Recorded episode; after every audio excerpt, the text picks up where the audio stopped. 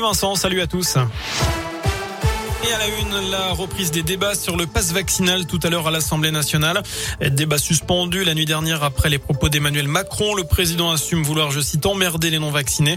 Le premier ministre s'est exprimé devant les députés. Pour lui, la vaccination demeure l'arme essentielle contre le virus. Évoquant, je cite, une difficulté avec les non-vaccinés. Il demande par ailleurs à l'Assemblée de débattre sur le texte dans des délais rapides.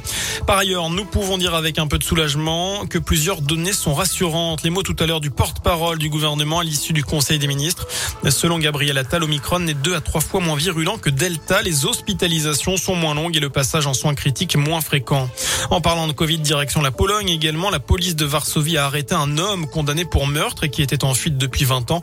Si les forces de l'ordre lui sont tombées dessus, c'est tout simplement parce qu'il ne portait pas de masque dans un magasin. L'individu de 45 ans doit désormais purger une peine de 25 ans de réclusion.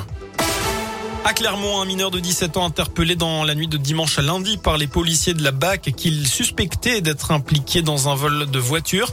À la vue des fonctionnaires, le jeune s'est enfui jetant une liasse de billets et un sac en plastique.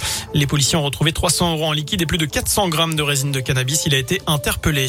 On connaît la nouvelle date de la rencontre de Liga entre Clermont et Strasbourg, match qui devait avoir lieu le 22 décembre mais qui avait été reporté pour cause de brouillard.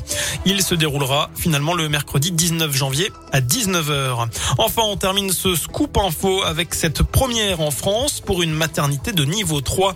Celle du CHU de Clermont obtient le label éco-responsable. Depuis 2019, les protocoles de prise en charge des mamans et de leurs nourrissons ont été modifiés pour leur offrir un cadre plus sain et moins impactant en matière d'environnement.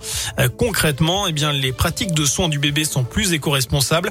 Une chambre pédagogique a aussi été créée pour les futurs parents. Voilà pour l'essentiel de l'actu sur Radio Scoop. L'info de retour, bien évidemment, dans une demi-heure. Je vous souhaite une excellente soirée.